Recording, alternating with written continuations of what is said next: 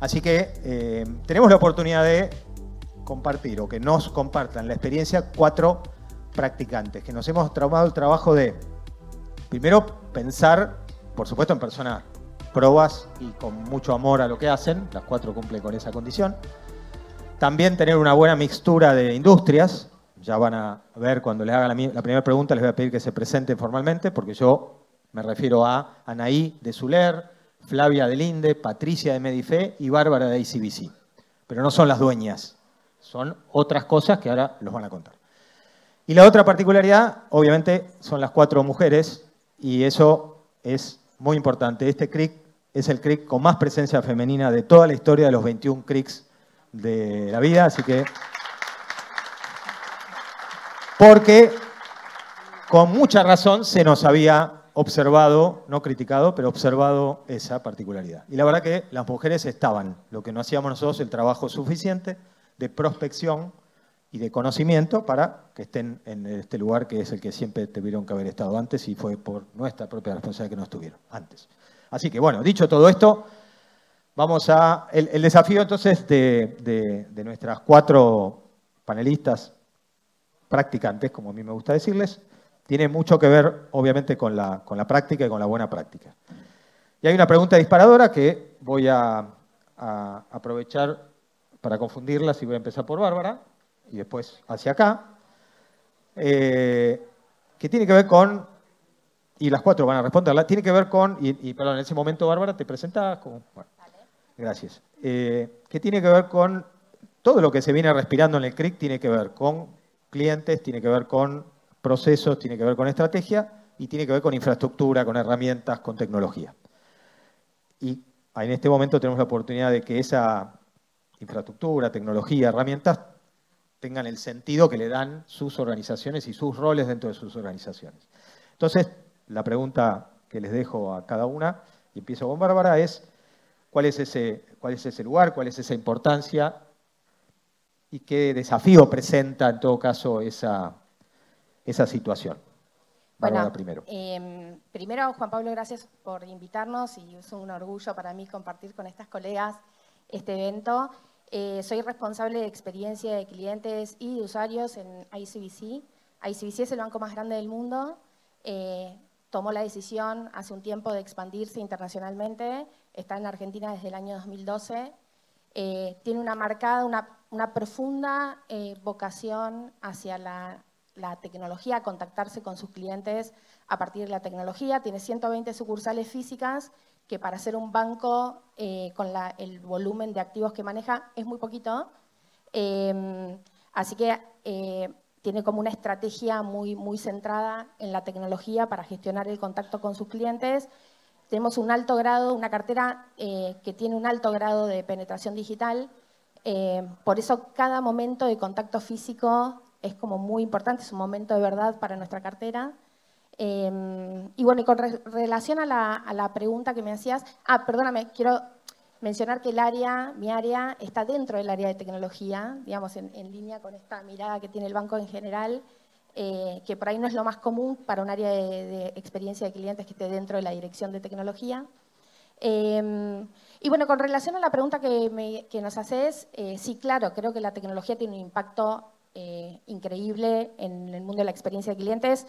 Eh, de hecho, hoy hablar de experiencia de clientes y de tecnología como dos universos separados casi que carece de sentido. Em, desde ya eh, hay miles de, opciones tecnológicas para poder mejorar la experiencia de clientes, principalmente en organizaciones como la mía, que tenemos un volumen de contactabilidad e interacción con los clientes enorme, en cuyo caso si no tenemos un soporte tecnológico es muy difícil gestionar esa experiencia, pero principalmente porque en la medida que la tecnología avanza, los umbrales de expectativas de los clientes también van avanzando y en ese sentido, eh, si uno quiere ser eh, protagonista, tiene que estar a la altura de poder dar soluciones cada vez más inmersivas, relevantes, personalizadas. Eh, nosotros en ICBC tenemos, bueno, echamos manos de muchas tecnologías para recorrer el journey y ver cómo podemos incorporar tecnología en cada uno de esos puntos de interacción. Em, últimamente estamos como muy enfocados en términos de, inteligencia artificial, en, explotar tecnologías de inteligencia artificial.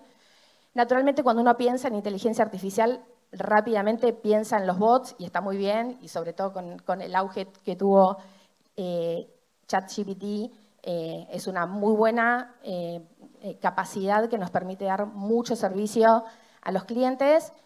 pero también, si uno recorre el journey, hay miles de oportunidades para utilizar inteligencia artificial, entre otras tecnologías, para poder elevar la, la vara de la experiencia. ¿no? Déjame contarte eh, algunos ejemplos que estamos trabajando en ICBC. Por ejemplo, les comentaba que los momentos de verdad en, los contactos físicos para nosotros, son, para nuestra cartera, es muy relevante.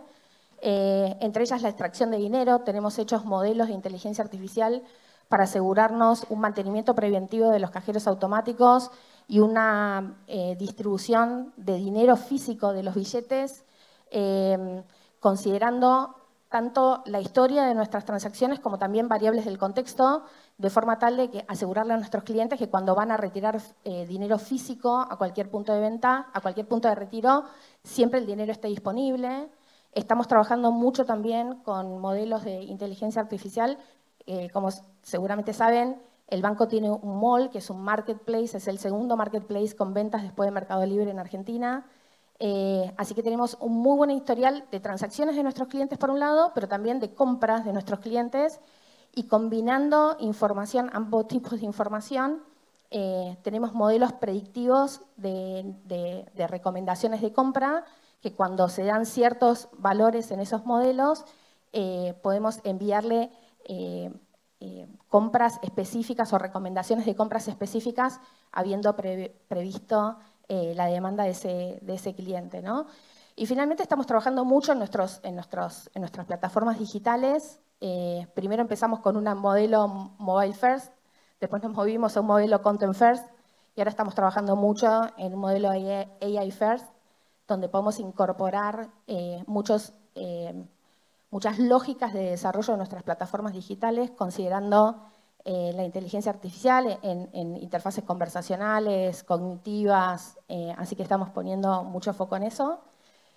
Como recomendación para, todos, en base a mi experiencia, eh, lo que les quería contar es, creo que la tecnología es fundamental hoy, pero es muy necesario que podamos conocer los beneficios funcionales de la tecnología para poder este, hacer uso efectivo, pasar a la acción con relación a la implementación de la tecnología, tenemos que hacernos muy amigos de los equipos de datos, eh, que por ahí a, veces son zonas áridas para los que nos venimos de, las ciencias eh, duras, eh, pero creo que es, fundamental hoy trabajar con ellos. Y bueno, y no subestimar el esfuerzo de calibrar estos modelos, que a veces construir un modelo puede ser cuestión de días, pero calibrarlo y asegurar que tenga una experiencia automática de cara a nuestros clientes lleva su tiempo y su esfuerzo, pero bueno, los resultados que se obtienen son realmente increíbles. Muchísimas gracias, Bárbara. Gracias por la condensación. va a ser parejo. Sé que todas las panelistas van a ser súper respetuosas con el tiempo. Patricia, entonces de Medife, contanos. Bueno, Medife es una marca muy conocida, obviamente, y de tu rol antes de la respuesta. Bueno, eh, Medife forma parte del grupo ACE Conecta, es una empresa de medicina prepaga y formamos parte eh, con otras empresas como San Antonio Fino Quieto y eh, Obra Social ACE eh, y la Fundación Medife. Nos dedicamos a salud, claramente. mi rol dentro de la empresa es gerente de servicio al cliente, B2C, B2B, y tengo a cargo también el área de experiencia. Medife está atravesando un momento de transformación muy profunda, pero la transformación no es nueva, ¿no? Imaginemos por un momento que la primera cirugía sucedió en el año 1500. Después agradezcamos que no estuvimos en ese momento. Entonces, la transformación es constante y en este momento, ¿en dónde estamos? Una transformación digital, claramente. Todos vivimos la era digital. Y la salud eh, claramente eh, tiene eh, un momento de ruptura que fue la pandemia. Este momento lo vivimos con tres grandes pilares. Nuestro proceso de transformación está apoyado en estos tres pilares. El primero es la tecnología. Claramente es eh, un apoyo que nos permite avanzar en dar un mejor servicio, eh, pero siempre mirándolo y lo subrayo como un medio, un medio para, un medio para alcanzar nuestro propósito. Nuestro propósito es cuidar y mejorar la salud de las personas. Dos verbos que son sin género, que son en infinitivo, que dan este símbolo de acción. Y, hay grandes paradigmas que se fueron rompiendo, por ejemplo, cómo avanzó la telemedicina. Nuestra plataforma CamDoctor fue la estrella durante la pandemia.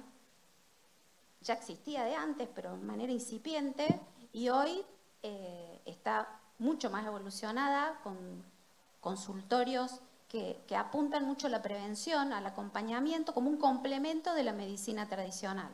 Esta plataforma eh, tiene la posibilidad también de entregar recetas digitales que tienen una determinada lógica que permite que toda la red de farmacias la, lea. ¿no? Esto agiliza un montón lo que son las consultas simples.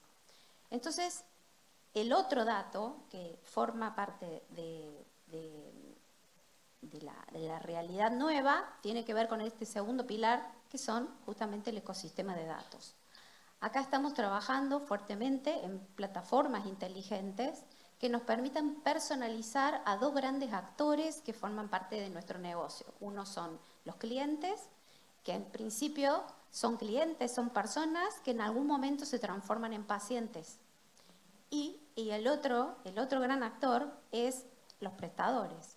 Entonces, el trabajo que estamos haciendo ahora en conjunto con Google es entender todo este ecosistema de datos para lograr esa interoperabilidad que nos va a dar un mejor servicio, porque cada vez que ustedes van al médico o van a la farmacia, que eso es común para todos nosotros, eh, hay que leer tus datos, ¿no? Y, y, saber que tenés una enfermedad crónica, qué descuento te corresponde, qué, medicación es la que estás tomando, toda esa, toda esa lectura. Hoy la tecnología y los datos permiten que el hombre, como lo ha venido haciendo a través de la historia de la humanidad, pueda extender sus brazos, sus capacidades para lograr diagnósticos más certeros. Y de esta manera lograr este tal fuerte propósito que es el cuidado de la salud. El tercer eje tiene que ver con lo humano. Y acá vuelvo al subrayado de la palabra que la tecnología es un medio, porque en el momento que la tecnología pase a ser una finalidad en sí misma, ahí vamos a estar en peligro, ¿no? Es decir, que la tecnología tiene que acompañar el propósito, el para qué lo hacemos. Y nos apoyamos en esa evolución, pero desde lo humano. Entender esa realidad que nos hace un mundo mejor, que nos da la posibilidad de potenciar nuestras habilidades y el desafío más grande que tiene lo humano en este momento, cuando mencionaba la ruptura de los paradigmas, tiene que ver con transformar el mindset. Los médicos eh, les ha costado mucho entender esta otra manera complementaria, lo vuelvo a subrayar, de la, telemedicina, apegados a lo tradicional. Eh, y este, este es un ejemplo nada más, un mínimo ejemplo de cómo tenemos que trabajar el mindset desde lo humano, la transformación cultural es la base para la transformación digital, pero entendiendo muy atada la tecnología al propósito de la organización. Impecable, gracias también por el manejo del tiempo y vieron cómo la pregunta va llevando a los datos, ¿no? Flavia, por favor, deslinde. ¿Qué tal? Muchas gracias, Juan Pablo. Buenos días, buenas tardes ya a todos. Mi nombre es Flavia Crescente, tengo a cargo el área de atención a cliente, de relacionamiento con cliente para el INDE, para eh, una región que se llama Países Hispánicos de América Latina Sur, Argentina, Chile, Perú, Uruguay, Bolivia y Paraguay. Linde es una empresa que comercializa gases para la industria y para la medicina y también las aplicaciones de esos gases. Tenemos tanto el B2B como el B2C. ¿sí? Atendemos a clientes de la industria, y de la medicina y atendemos a los usuarios de oxigenoterapia, ¿sí? también que necesitan el servicio de oxigenoterapia y tienen una afección respiratoria en general. Nosotros desde el área nos propusimos cuán importante es la tecnología, nos propusimos una estrategia, una estrategia que tiene dos bases. También hay, hay mucha relación con lo que comentaba Patricia sobre la tecnología y nosotros le llamamos las personas y los procesos. La tecnología la vemos desde lo que es la digitalización, la automatización, lo que tiene que ver con el agregar valor, con la analítica, y lo que tiene que ver con un CRM, con la gestión del relacionamiento con los clientes. Por otro lado, las personas nunca, la tecnología por sí sola no transforma. Entonces, tenemos que complementar cualquier acción que hagamos con la acción tecnológica, con las personas, con el journey, con el personalizar, con arquetipos, con segmentación. Tenemos que trabajar con nuestros equipos que van a ser y dar respuesta a esa tecnología y tenemos que trabajar con la cultura del cliente. Nosotros abarcamos una estrategia eh, completa de ambos lados haciendo un drill down por lo que tiene que ver con la tecnología y para complementar un poco los temas con los que ya hablaron las chicas, nosotros ahora acabamos de implementar un CRM. Eh, el CRM em, Linde lo busca para mejorar el análisis, el registro de cada una de las interacciones con el cliente. Yo les mencioné seis países, somos el punto de contacto más importante y el primero de esos seis países de atención queremos el registro de esas interacciones para qué? Para tomar mejores decisiones, para eh, optimizar tiempos, para trabajar en la autogestión. Estamos hoy, recientemente ya implementamos Argentina y vamos a ir hacia las otras geografías. Eh, implementamos un modelo global. Trabajo en una empresa que creo que no lo dije, pero es la empresa química más grande del mundo, presente en 100 países con más de 80.000 empleados. La verdad es que tenemos mucha iniciativa, pero también nuestra empresa tiene muchas cosas alrededor del mundo que podemos utilizar. Y en este caso tomamos un template que se usaba en eh, la región de MEA, le decimos nosotros, España, Portugal y Francia, e implementamos ese template. Trabajamos con Alemania, con Estados Unidos, con Brasil, implementadores en India, en Uruguay. Ninguno nativo en inglés y todos hablamos en inglés, les puedo decir que fue muy interesante. Eh, un gran desafío porque implementamos un CRM donde claramente la tecnología fue sumamente importante porque hay que conectarlos a los sistemas de gestión, pero nosotros lo aplicamos al proceso. Y dijimos, a la gente le dijimos, bueno, ¿cómo lo hacías antes? ¿Cómo lo haces ahora? ¿Cuál es el change management? Que hay que trabajar con cada una de las personas que van a ser las usuarias, porque el sistema, si no tiene registro, tampoco sirve. Entonces, entender el propósito de ese sistema, entender cómo los iba a ayudar y qué beneficios iban a tener, es tan importante como el sistema mismo que están implementando. Así que, gracias. Gracias, Flavia. Otra razón más para tener panelistas mujeres. Todas cumplen el horario. Anaí, de Zuler. Bueno, buenas tardes a todos. Gracias, Juan Pablo, por invitarme y gracias por participar con juntas. Es un placer intercambiar eh, y me hace aprender mucho. Gracias. Bueno, Zuler es una empresa B2B, eh, exclusivamente B2B, argentina, otra, otra distinción, únicamente argentina, y tiene algo más de cuarenta y pico de años. Emplea más o menos 900 personas y tenemos presencia en todo el país.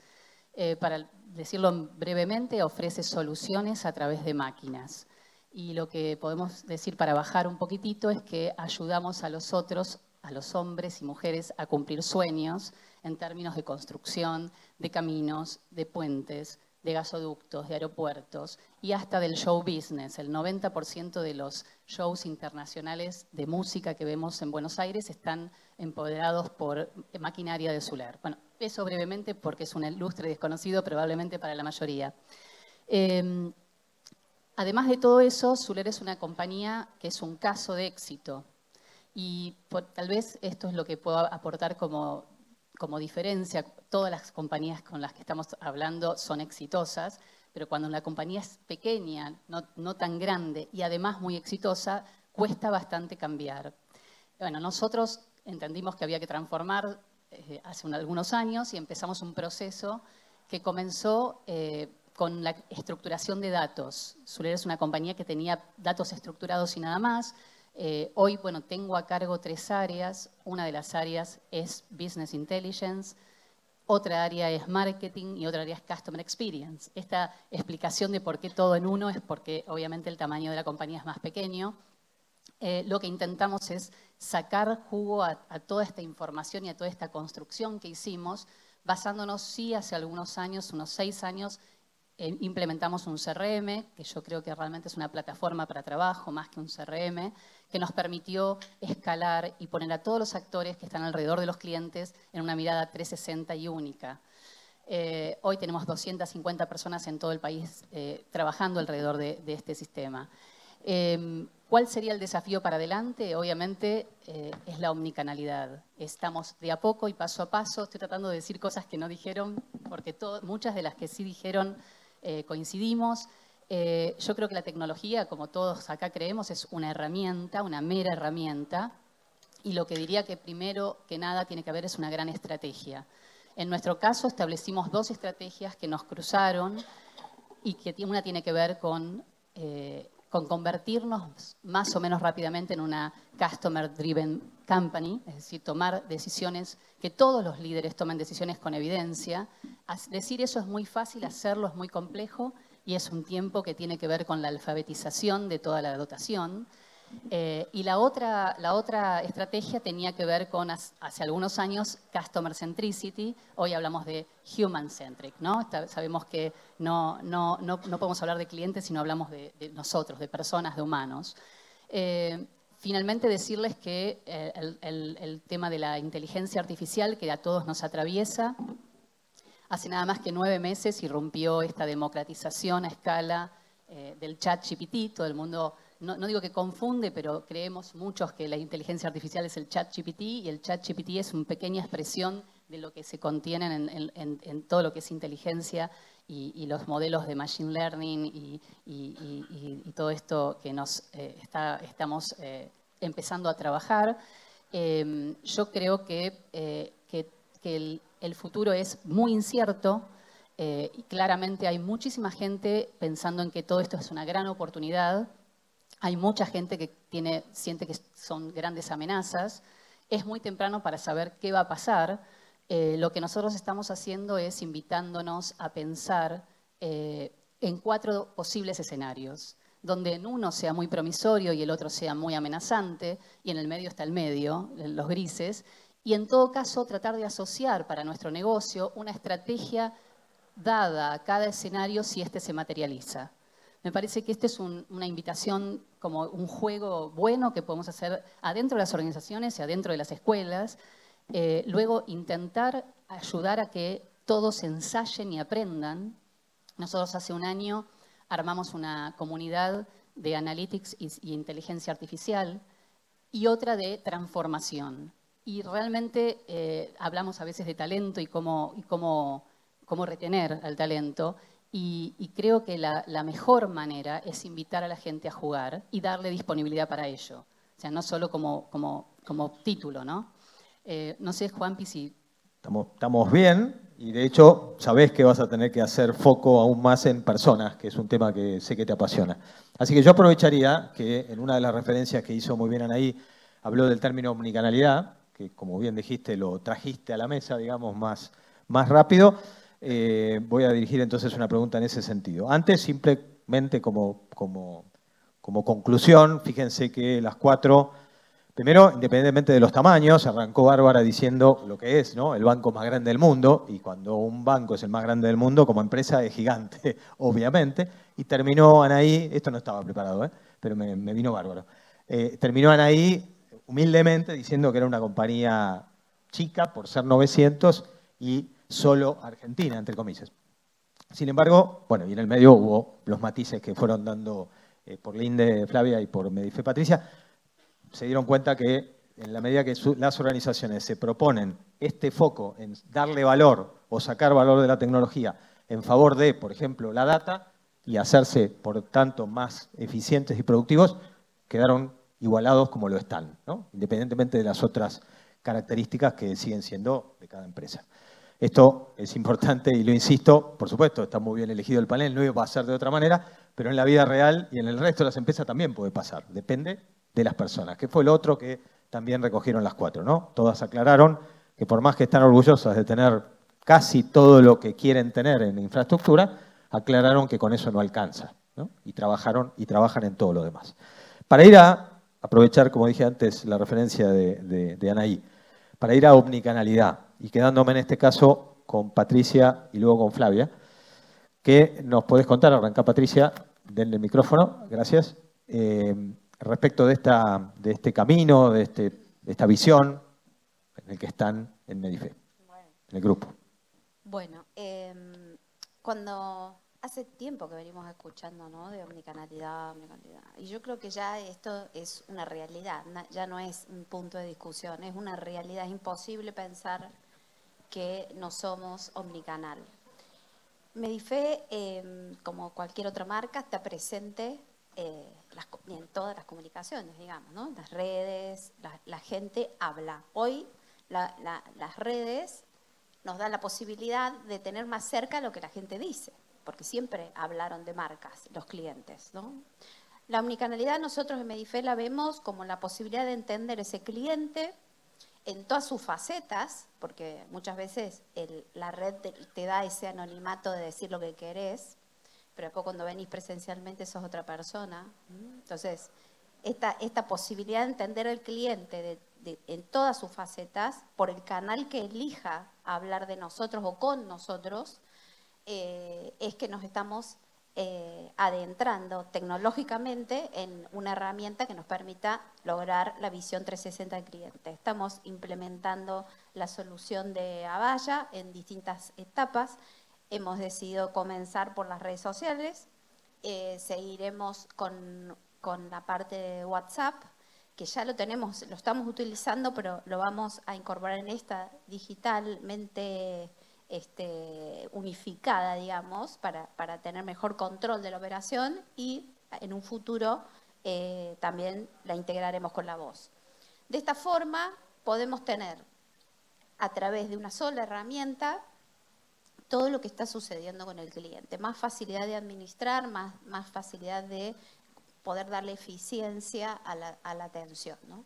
Si tuviera que decirle tres cosas fuertes de, como recomendación en el momento que quieren embarcarse en la implementación de una herramienta como esta, es que al momento de elegirla piensen que hay, que hay dos usos. Una tiene que ver con lo que uno publica en las redes y otra tiene que ver con cómo transaccionar con esas conversaciones. Entonces, busquen la herramienta que, en función de lo que ustedes necesitan al momento de incorporarla. Segundo, bueno, en el WhatsApp obviamente está en presencia el bot, ¿no? Y nosotros lo entendemos al bot como una verdadera solución empática para nuestros clientes, no como una manera, para los que venimos desde hace muchos años en atención al cliente, de patear las llamadas para eliminar el abandono, ¿no? O sea, tiene que ser desde el punto de vista de lo que necesita nuestro cliente para que realmente sea una experiencia positiva y el bot, al que le queremos llamar inteligente, sea bastante digamos, tarde, ¿no? Que llegue tarde su, respuesta, que llegue incorrecta, que sea realmente una cosa este, dificultosa. Entonces, eh, al momento de construirlo, prueba-error, poquito, avanzar de a poquito, probar y, testear. Gracias, Patricia. Flavia. Bueno, sí, como, como les comenté en, en la anterior exposición, tenemos una estrategia de transformación digital que tiene la parte de tecnología y, de personas, les hablé de CRM y otra cosa que les dije es estamos digitalizando y automatizando. Eso implica directamente incorporar nuevos canales. Y cuando pensamos en incorporar nuevos canales, tenemos que pensar en una estrategia omnicanal. No hay manera de trabajar multicanal hoy en día porque nuestro cliente nos va a buscar en los distintos canales y le tenemos que dar una respuesta realmente acorde en cada uno de ellos. No es fácil ese camino. Hoy nosotros estamos trabajando con Genesis Cloud junto con Salesforce. Em, tenemos, la voz y el tenemos la voz y el email ya conectados. Estamos integrando WhatsApp y estamos integrando, tenemos una aplicación mobile, desarrollo de nosotros para autogestión en versión web y mobile y también la estamos integrando pero vamos de a poco, porque la realidad es que cada una de las tecnologías con las que trabajamos no hablan el mismo idioma. Entonces, este trabajo de integrar y de trabajar en la omnicanalidad, yo a veces siento que damos dos pasos y volvemos dos, damos dos pasos y volvemos, ajustamos. Lo importante es que todo se está haciendo con un mismo objetivo. Y además de la tecnología de los nuevos canales, tenemos que integrar con los sistemas de gestión. Entonces el desafío no son solo los nuevos canales, son los nuevos canales, son los sistemas de gestión y son las personas que los operan. eso en una estrategia omnicanal tiene que ir de la mano. Por eso siempre hincapié en la tecnología, en las personas y los procesos, porque si no, la verdad es que vamos a fallar, es que la vamos a tener y vamos a tener los mismos problemas que en el canal presencial. Eh, y eso requiere un cambio y una adopción, tanto de la parte externa como interna, que hay que ir haciendo. Así que esa es mi recomendación. Clarísimo. Gracias Patricia y, Flavia entonces por desasnarnos en, el tema que introdujo también Anaí, que era sobre omnicanalidad. Y ahora, como el mejor cierre que ustedes mismos se dan cada vez que complementan o completan una pregunta, que es en relación a equipos, en relación a talentos, en relación a personas, me voy a quedar con Anaí y finalmente con, con Bárbara, para que bueno, nos cuenten ese lado, digamos, cómo, cómo, cómo lo presentan hacia el equipo, cómo recogen del equipo, qué, warnings y qué recomendaciones en todo caso tienen en ese costado o de ese costado, por favor. Anaí, Bárbara, y ahí vamos a estar entonces cerrando on time. Bueno, Juanpi, no sé si te voy a contestar exactamente lo que me preguntas, pero intento. Vale todo. Intento algo que, que tenga valor, que me parece. Eh, hablé antes de que mm, la tecnología sin una estrategia no, no tiene sentido y que nosotros tenemos eso muy presente. Eh, y lo que no nombré, y que sí tiene que ver con las personas, es claramente una estrategia de cambio. Eh, eh, todo esto, que, es muy lindo verlo en, un escritorio, en, un papel teórico, implementarlo está atravesado por nosotros, por las personas, por las resistencias, porque hay que acompañar, con lo cual el trabajo con las direcciones de recursos humanos son un deber primero eh, y, tiene que estar presente desde el día uno y acompañar todo el tiempo. Esto lo digo especialmente porque los niveles de inversión en esto son importantes y a veces se descuidan. Em, todos tenemos todo un tema para cambiar y tenemos que, nada, que tenemos que invertir en ello. Eh, luego diría que eh, antes se hablaba de la necesidad de alfabetizar en datos. Ahora aparece la inteligencia artificial irrumpiendo cuando es más vieja que, yo, pero no importa, ahora está, está eh, y es un deber eh, alfabetizarnos todos en inteligencia artificial. ¿Y qué significa hacerlo? No significa solo poder usarla, que eso por supuesto, sino entender cómo funciona y poder dar cuenta de la fuente, que esto va a ser muy relevante para adelante. Esto es uno de los grandes cucos de, cómo, de, qué vamos a, tener producido. Si tenemos mala calidad de datos, vamos a tener mal producido. Y, esto me parece que es un temón que nos atraviesa a todos y si bien queremos que permee rápidamente en toda la organización, eh, tiene que haber una suerte de conducción. Antiguamente se decía eh, que la gente tenía que eh, incorporarse a la conversación, ¿no? Hace 10 años o 15. Bueno, yo creo que tenemos que incorporarnos a, la inteligencia artificial, pero con algún tipo de conducción. En nuestro caso tenemos un hub de analytics y de inteligencia artificial que de alguna manera intenta conducir, crear eh, usos responsables. Yo digo esto en tiempo real, no es que lo tenemos hecho, estamos en medio de, estamos como en el comienzo de la historia.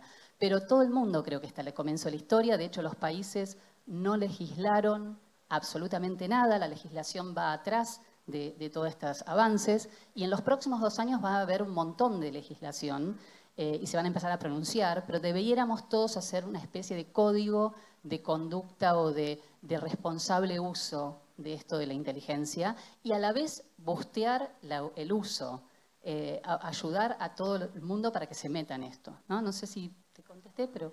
Contestó, contestó.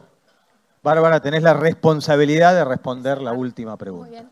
Eh, no, muy en línea con lo que dice, lo que, incluso con lo que dijo Anaí, en, su primera intervención, creo que estamos frente a un proceso que em, nadie tiene la bola de cristal de dónde vamos a terminar em, con el, digamos, en qué camino nos va a dejar la tecnología, ¿no?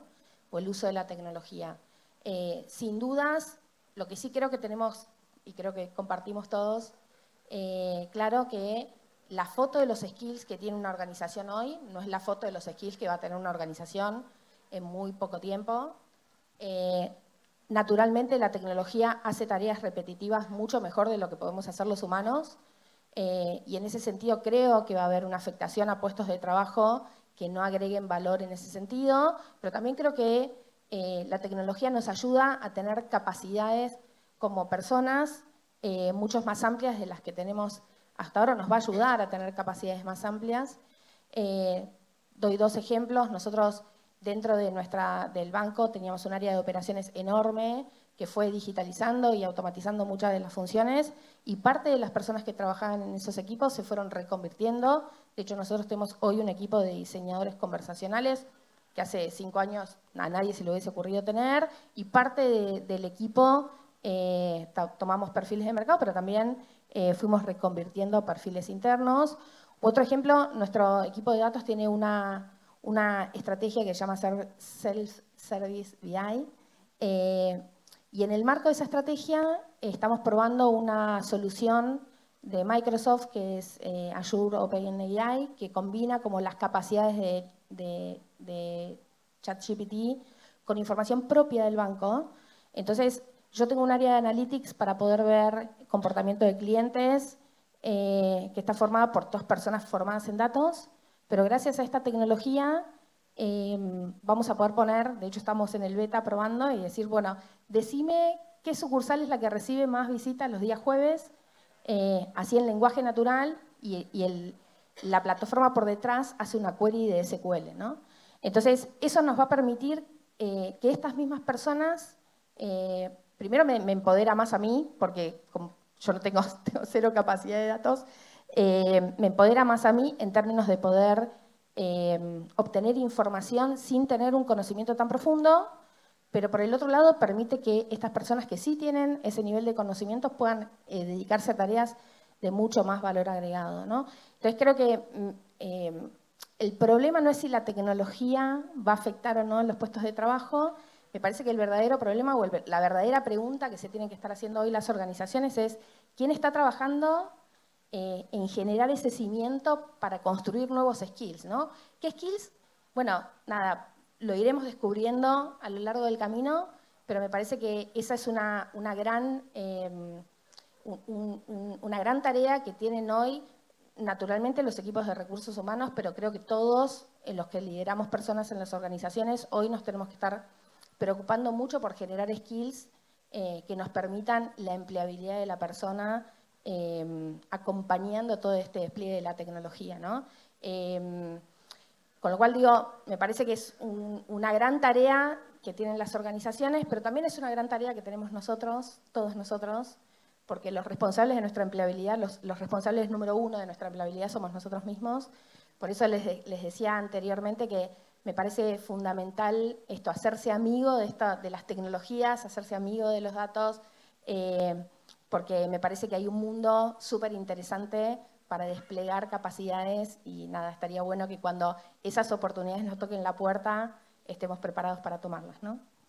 Muchísimas gracias, Bárbara. Anaí quiere hacer una suma y va a ser la que produzca que no cumplamos en tiempo. Muy chiquito, no, muy chiquito, sumado a lo que dice Bárbara, que coincido totalmente. Eh, por supuesto que la, la, AI puede ser una amenaza y se puede vivir como tal, pero creo que hay que pensarla como un coworker, como una, como un aumentado de mí mismo. El tema es que todos somos responsables y tenemos que hacer ese, ese caminito, porque si no, sí va a haber una brecha o se va a abrir una brecha de ventajas competitivas entre nosotros. Si, si todos somos conscientes de esto, las organizaciones tienen que hacer una tarea y nosotros en, en lo individual. Coincido totalmente.